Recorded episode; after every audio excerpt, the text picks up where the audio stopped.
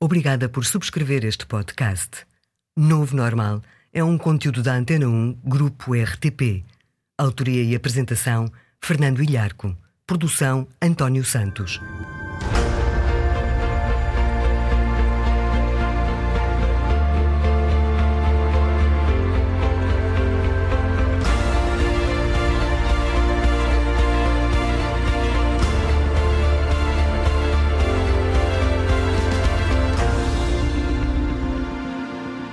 Viva!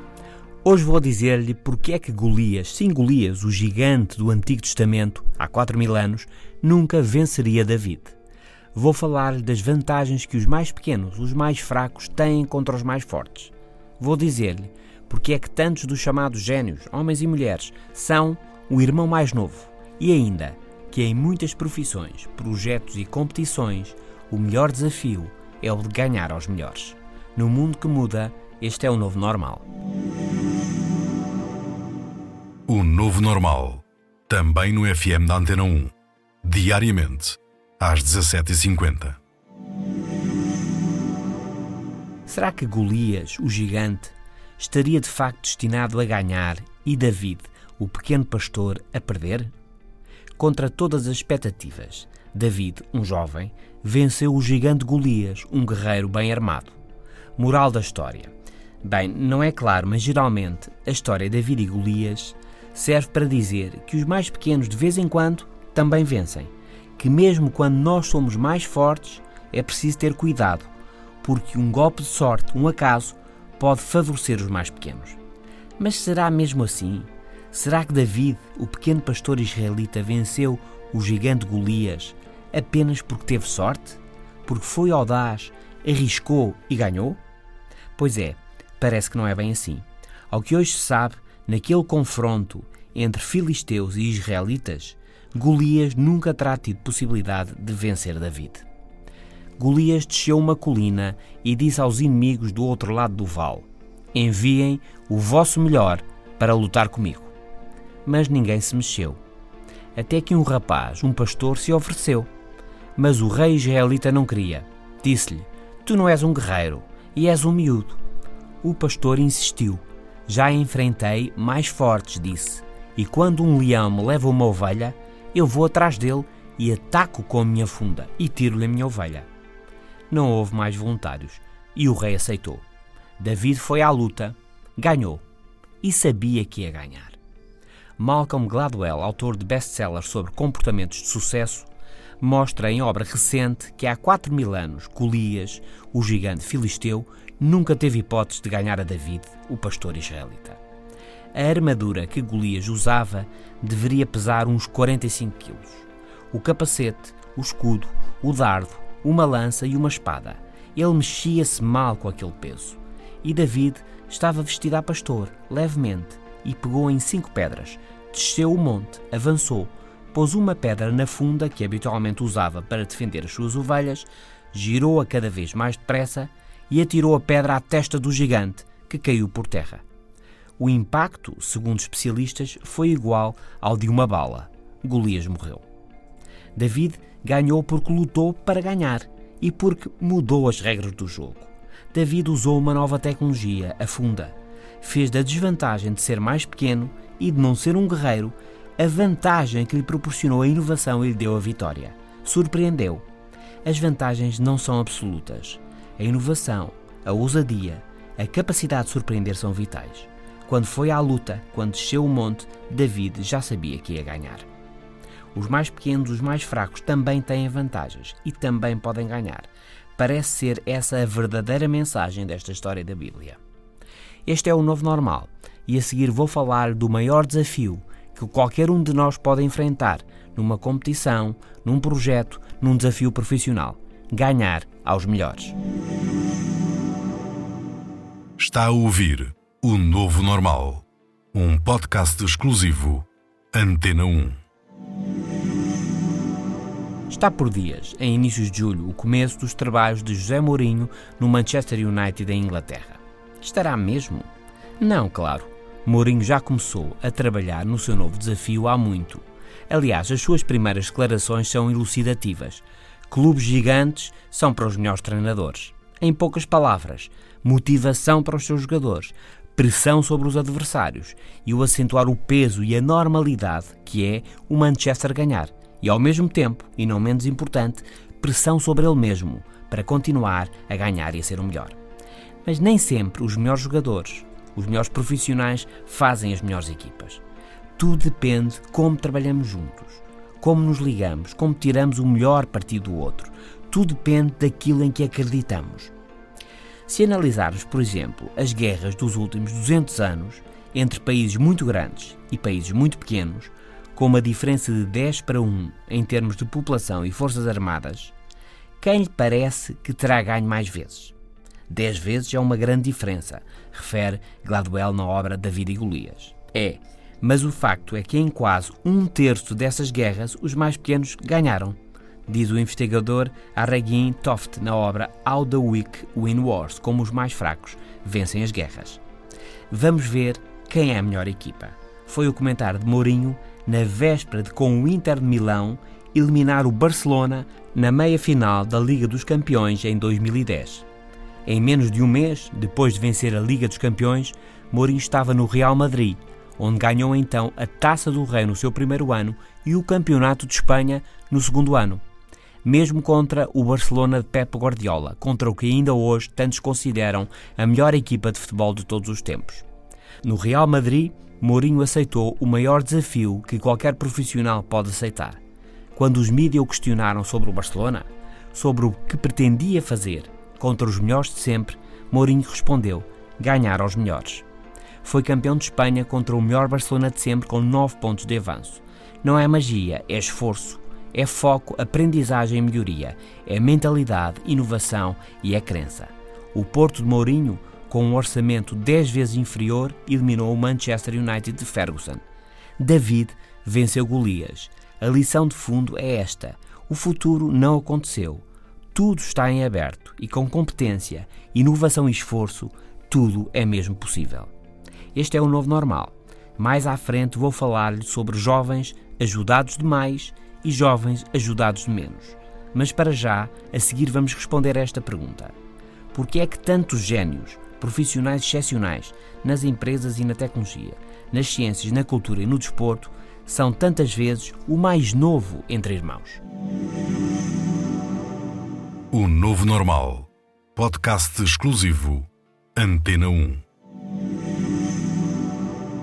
Ao contrário da crença de que os irmãos mais velhos têm vantagens, quer biológicas, quer culturais, o que aliás está longe de ser provado, há alguma evidência de que, em termos competitivos, ser o irmão mais novo pode mesmo ser benéfico. Mozart, por exemplo, era o mais novo de seis irmãos. As irmãs Williams no ténis de alta competição são das melhores de sempre, e a mais nova, a Serena, ganha bem mais do que a mais velha. No xadrez, as três irmãs Polgar, Sofia, Susan e a mais nova Judith, afirmaram-se como as melhores jogadoras de todos os tempos. Judith foi a melhor, retirou-se aliás o ano passado. O seu pai, das três irmãs Polgar, Laszlo, foi psicólogo educacional, adepto da excelência pela prática ele não acreditava no talento inato. Casou-se em abril de 1967 e dali a dois anos nasceu Susan. Pensou então com a sua mulher: ela vai ser a melhor do mundo em quê? Algo difícil do objetivo xadrez, é isso, uma atividade intelectual dominada por homens. A partir daí, centraram-se em ensinar a pequena Susan a ganhar partidas de xadrez livros e mais livros, casos de estudo e prática, prática, melhoria, novos métodos e novas técnicas. Aos 5 anos, Susan ganhou o campeonato húngaro feminino dos sub-11, 10-0. Jogou sempre de pé porque sentada não via bem o tabuleiro. Em 74 nasceu Sofia e em 76 Judith, a mais nova e a maior xadrezista de todos os tempos. Judith foi grande mestre aos 15 anos, batendo o recorde de Bobby Fischer. Venceu, aliás, jogadores considerados gênios, como Kasparov ou Karpov. Porquê Judite? Porquê Serena? Porquê Mozart? Porquê os mais novos? Não é sempre assim, evidentemente. Mas quando o ambiente é de aprendizagem e de melhoria contínua, e os métodos e a técnica estão sempre a melhorar, aí quem é mais novo beneficia mais das práticas de maior sucesso, porque treina mais tempo com métodos melhores e por isso acaba por ir mais longe. Somos o novo normal. Hoje sobre as vantagens dos mais novos, dos mais pequenos e dos mais fracos. A seguir, uma infância difícil, com mudanças, incerteza e dificuldades, prepara-nos pior ou melhor para a vida adulta. Num mundo que muda, o novo normal. Será que uma infância mais difícil, com mudanças, incerteza e dificuldades, nos prepara pior para a vida adulta? Em geral, sabe-se hoje, a resposta mais correta é não. Muito depende, claro, e não há uma resposta única. Alguma investigação indica que ambientes de maior stress podem desenvolver menos a capacidade de decisão. Por exemplo, favorecer pequenas recompensas agora em vez de recompensas bem maiores mais tarde.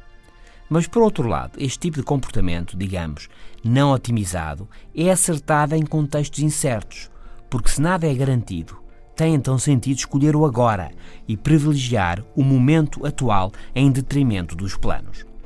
Numa investigação publicada na revista científica Journal of Personality and Social Psychology, estudam-se comportamentos vários, nomeadamente a capacidade de focagem e a de mudar a atenção. A focagem é a capacidade de nos mantermos concentrados no que estamos a fazer, apesar das distrações. É a capacidade de ter força de vontade e ir atrás dos objetivos. Esta capacidade adia a satisfação e pode não ser útil num contexto de incerteza, onde uma maior recompensa pode nunca chegar. A capacidade de mudar, por outro lado, avalia a aptidão de passarmos de um objetivo para outro, facilmente e sem grande esforço. Ora, mudar é uma capacidade importante para quem vive num mundo incerto. Os investigadores anteciparam que as crianças que cresceram em contextos de incerteza, em adultos, estariam melhor na capacidade de mudar e menos bem na capacidade de se manterem focados. As experiências confirmaram isso mesmo. Quando estamos a falar de flexibilidade, os profissionais que tiveram uma infância mais conturbada ou variada, mudanças de casa, de agregados familiares, de trabalho dos pais, de condições do cotidiano, etc., esses profissionais com uma infância mais conturbada podem de facto vir a ser melhores do que os que tiveram uma infância mais estável. E podem também tender a ter um desempenho mais fraco na focagem, ou seja, melhores na flexibilidade, mais fracos na focagem e na persistência face a um mesmo objetivo. Este padrão é especialmente assim a seguir a situações que induzam ou tragam à memória alguma incerteza, como por exemplo, ler uma notícia que tenha um título do género Tempos difíceis pela frente. Disse Freud, a criança é o pai do adulto. Sim, mas neste caso, nestas experiências, é preciso que as situações de hoje sejam de alguma forma semelhantes relacionadas com as da infância, para que a influência da infância se faça de facto sentir. As vantagens dos mais pequenos, dos mais novos e dos mais fracos é o tema de fundo deste novo normal.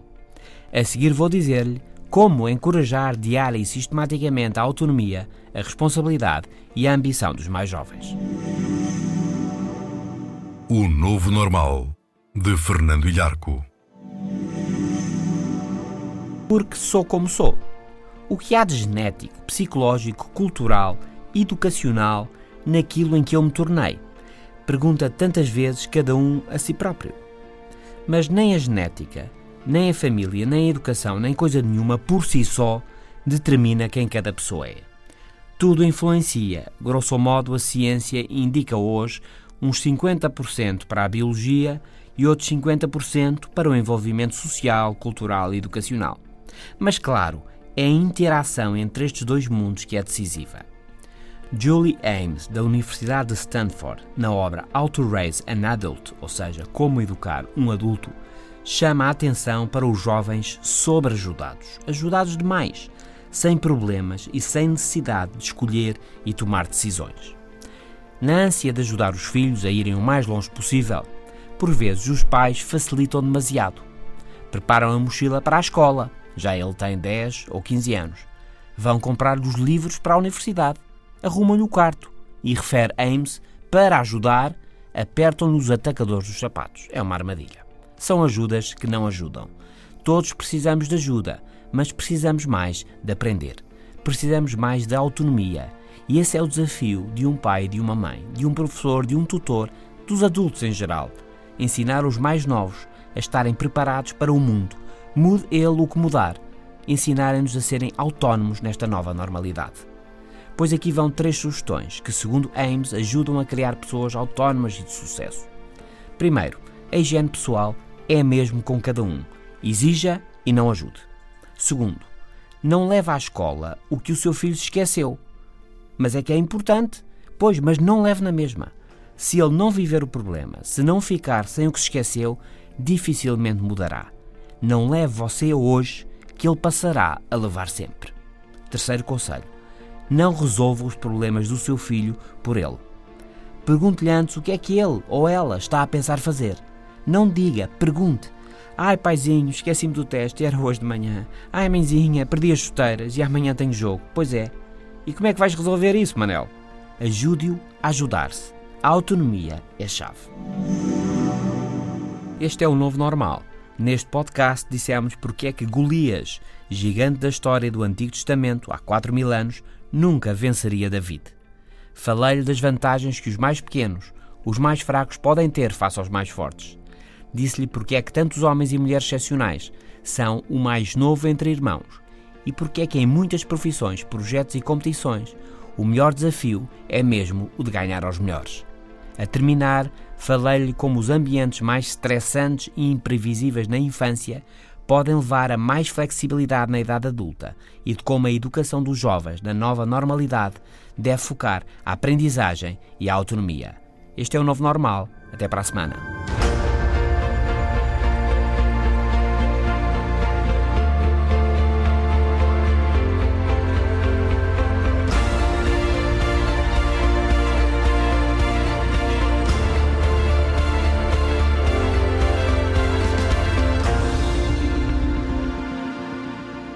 Podcasts da Rádio Pública estão disponíveis em antena1.rtp.pt para sistemas Android, iOS e ainda nas plataformas iTunes, Spreaker, TuneIn, SoundCloud, Audioboom e Mixcloud.